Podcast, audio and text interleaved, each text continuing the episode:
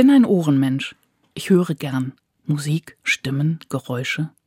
All das verbindet mich mit der Welt, mit anderen Menschen, auch emotional. Faszinierend, was in der Stimme eines Menschen so alles mitklingen kann. Angespannt sein, Ironie, Zärtlichkeit. Es gibt Stimmen, denen ich sehr gern lausche. Ganze Welten tun sich da auf.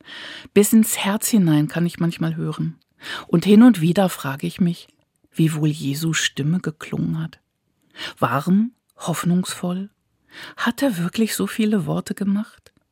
Oder hat vielleicht seine Stimme, seine innere Haltung so viel mehr transportiert als nur Worte allein? Glaube und Zuversicht? Liebe? Letztlich kann mir darauf nur meine innere Stimme antworten, sozusagen als Nachklang. Ich geh mal horchen. Kommen Sie gut durch diese Nacht. Sandra Deike, Sozialpädagogin in Hannover.